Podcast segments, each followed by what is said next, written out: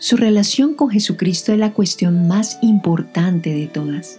La salvación eterna depende de aceptar y confesar a Cristo. El apóstol Pablo escribió, Si confesares con tu boca que Jesús es el Señor, y creyeres en tu corazón que Dios le levantó de los muertos, serás salvo.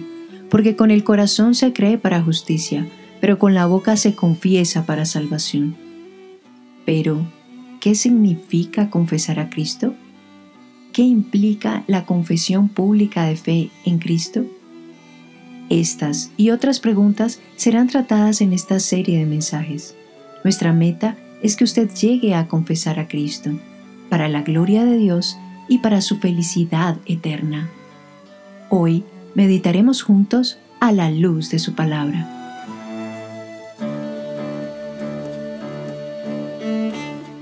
Estamos considerando los mandamientos de la ley de Dios. Ya hemos visto el primer mandamiento que habla acerca de a quién adorar. Vimos también en el segundo mandamiento cómo nosotros debemos adorar a ese Dios y la reverencia que debemos tener por Él en el tercer mandamiento. Hablamos también del descanso, de nuestra adoración a Él y del trabajo como un acto de adoración a Él. Y también vimos en el quinto mandamiento la las cosas que tienen que ver con el hogar, con la familia.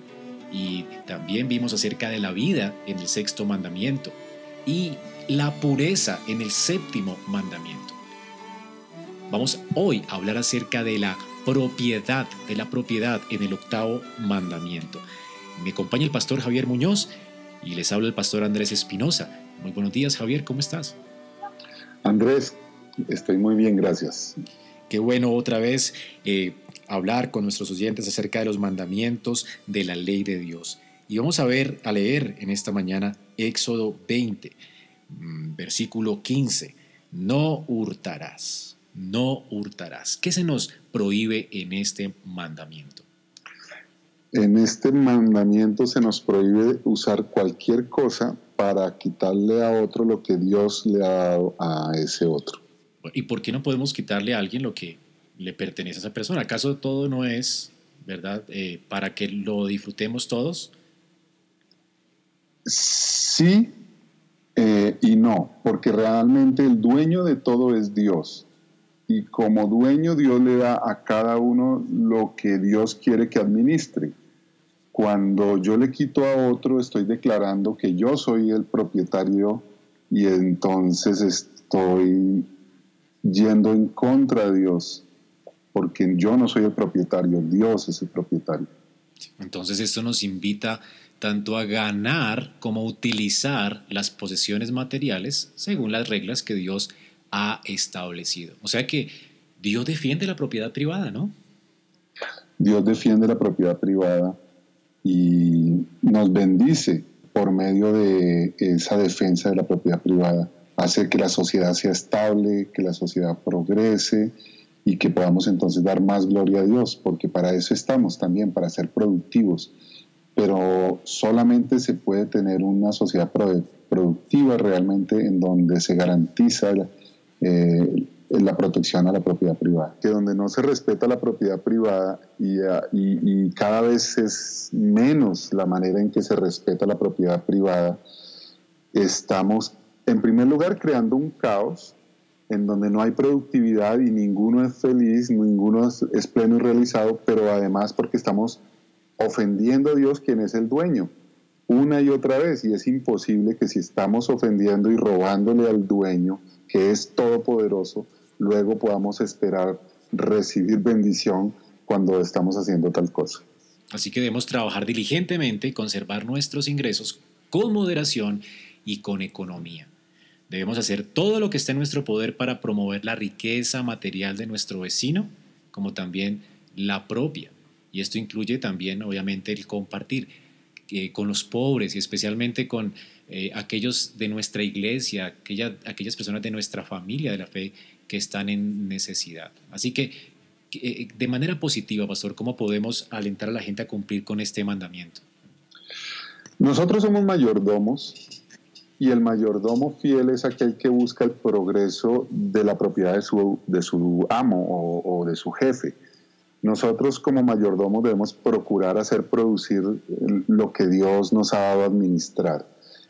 Pero una de las formas maravillosas en que Dios nos manda administrar también es teniendo misericordia, porque Él es misericordioso. Él como dueño es tan misericordioso que envió a su propio Hijo a morir por nosotros, de tal manera que una de las maneras más extraordinarias en que podemos nosotros administrar los bienes del Señor y mostrar la gloria de Dios es haciendo lo mismo que Él, y eso es siendo generosos en la misericordia con los más necesitados, con el débil, el, con el huérfano, la viuda, el desplazado.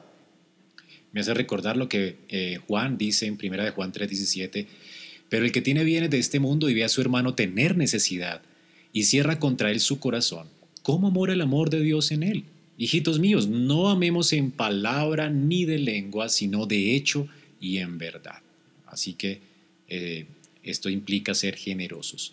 Si me permites, y también en la iglesia, es decir, si el reino de los cielos, si, lo que más nos importa es Dios y Cristo, estamos invirtiendo lo que es de Él en su reino, estamos invirtiendo en la iglesia, estamos invirtiendo en que haya eh, el salario para los pastores, estamos invirtiendo en que haya misioneros que sean enviados a otros lugares, estamos invirtiendo en el progreso eh, de cualquier manera de la predicación de la palabra de Dios y en la evangelización, en el compartir las buenas noticias de salvación. En eso estamos invirtiendo. O sea que también podemos robar a Dios en un sentido, ¿verdad? Sí, sí, cuando usamos, cuando usamos lo que es de Dios para otra cosa diferente al, propósito de Dios y lo usamos como nosotros queremos y para nosotros mismos, pues eh, realmente lo estamos haciendo mal. Tú hablaste ahorita entonces de también ser generosos con la iglesia, con nuestras ofrendas. ¿Qué, qué, le dirías a alguien que dice, bueno, pues estamos en el Nuevo Testamento, ya no, no estamos obligados a dar un impuesto como en el Antiguo Testamento, así que, pues, ¿para qué ofrendar?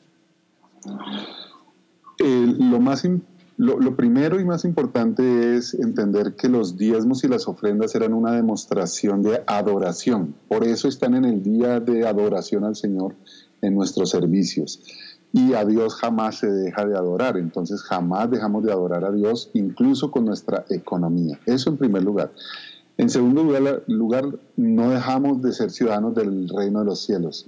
No dejamos de pagar impuestos, porque precisamente al contrario, como ahora en Cristo somos partícipes de esa nueva creación, oficialmente como ciudadanos, con mayor razón debemos pagar el impuesto. Eh, en tercer lugar, Él es nuestro rey y nadie se presenta ante un rey con las manos vacías.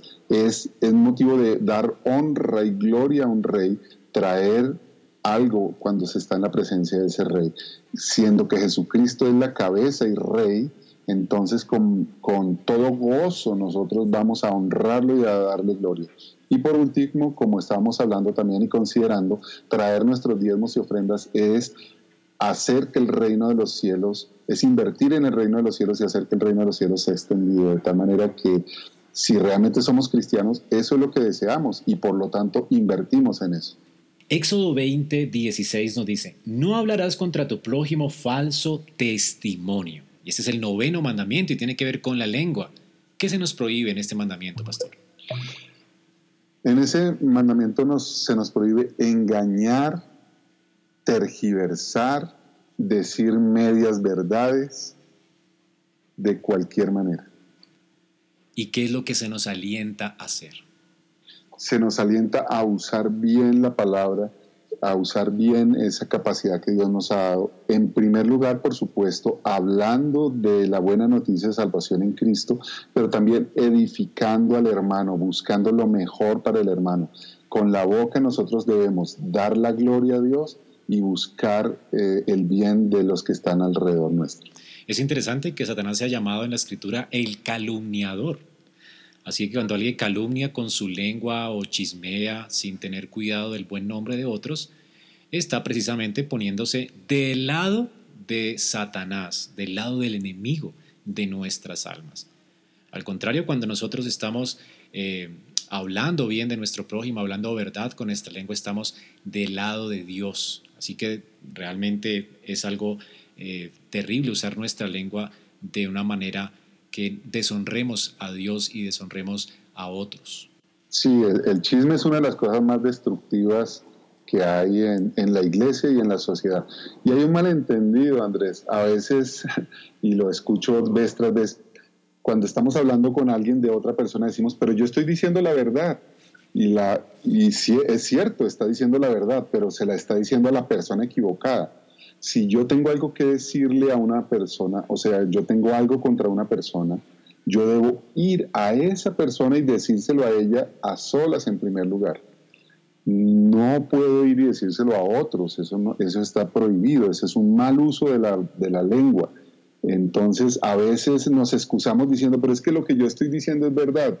Sí, señor, sí, señora, lo que usted está diciendo es verdad, pero usted lo está diciendo a la persona equivocada. Vaya y dígaselo a la persona que se lo tiene que decir.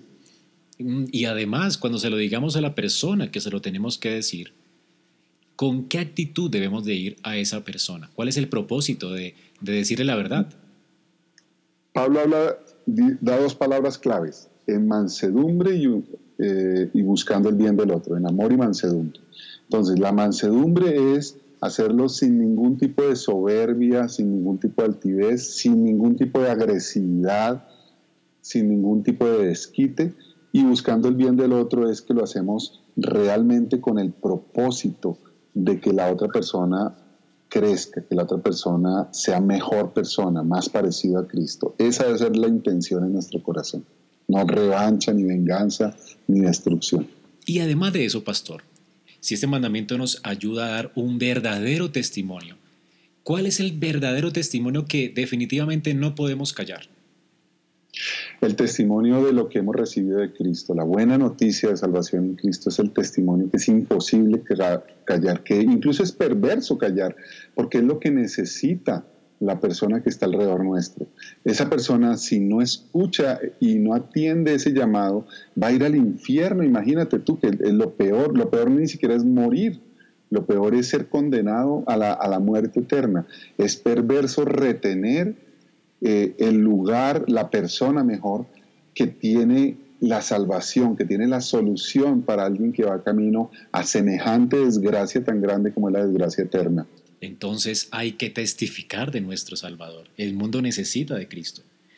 Y para terminar los diez mandamientos, voy a leer para ustedes el capítulo 20 de Éxodo, versículo 17. Dice, no codiciarás la casa de tu prójimo, no codiciarás la mujer de tu prójimo, ni su siervo, ni su criada, ni su buey, ni su asno, ni cosa alguna de tu prójimo.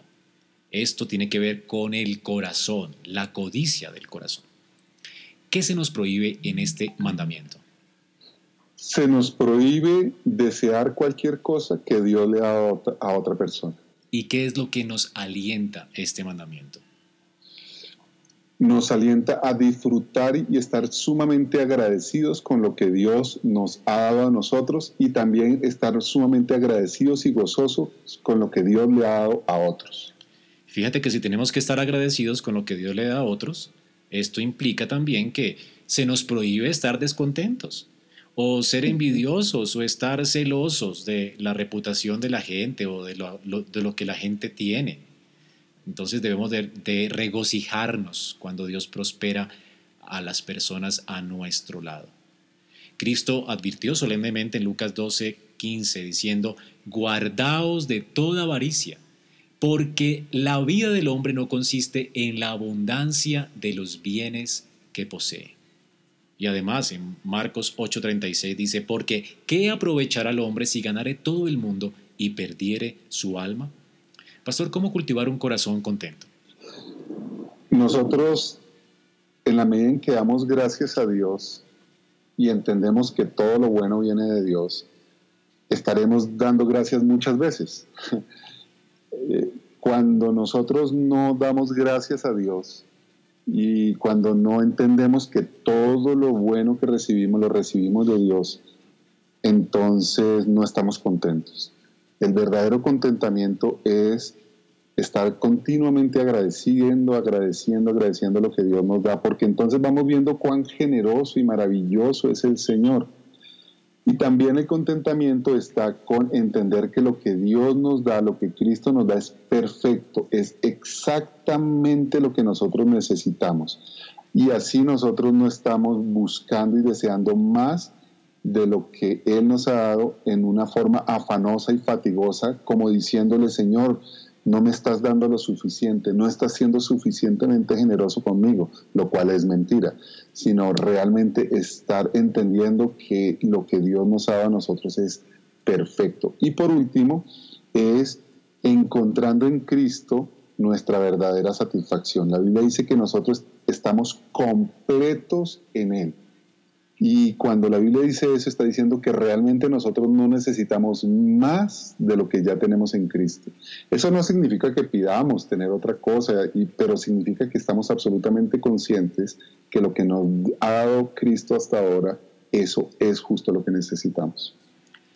Estimado oyente, la esencia de la vida cristiana es responder al regalo del amor de la salvación de Dios en Cristo y después darse enteramente a Él para decir como Juan Calvino, mi corazón, oh Señor, te doy, puntualmente y sinceramente.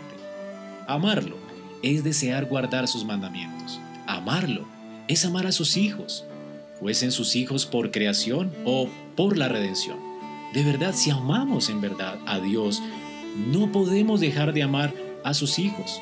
Así que los diez mandamientos muestran cómo expresar nuestro amor para el Señor y para nuestro vecino en la manera que satisface y glorifica a Dios. Gracias por escuchar nuestro podcast a la luz de su palabra. Esperamos que este mensaje haya sido edificante para tu vida. Si deseas este y otros mensajes, visita nuestra página en internet iglesiaraa.org. Este es un recurso producido para la Iglesia Cristiana Bíblica Ra.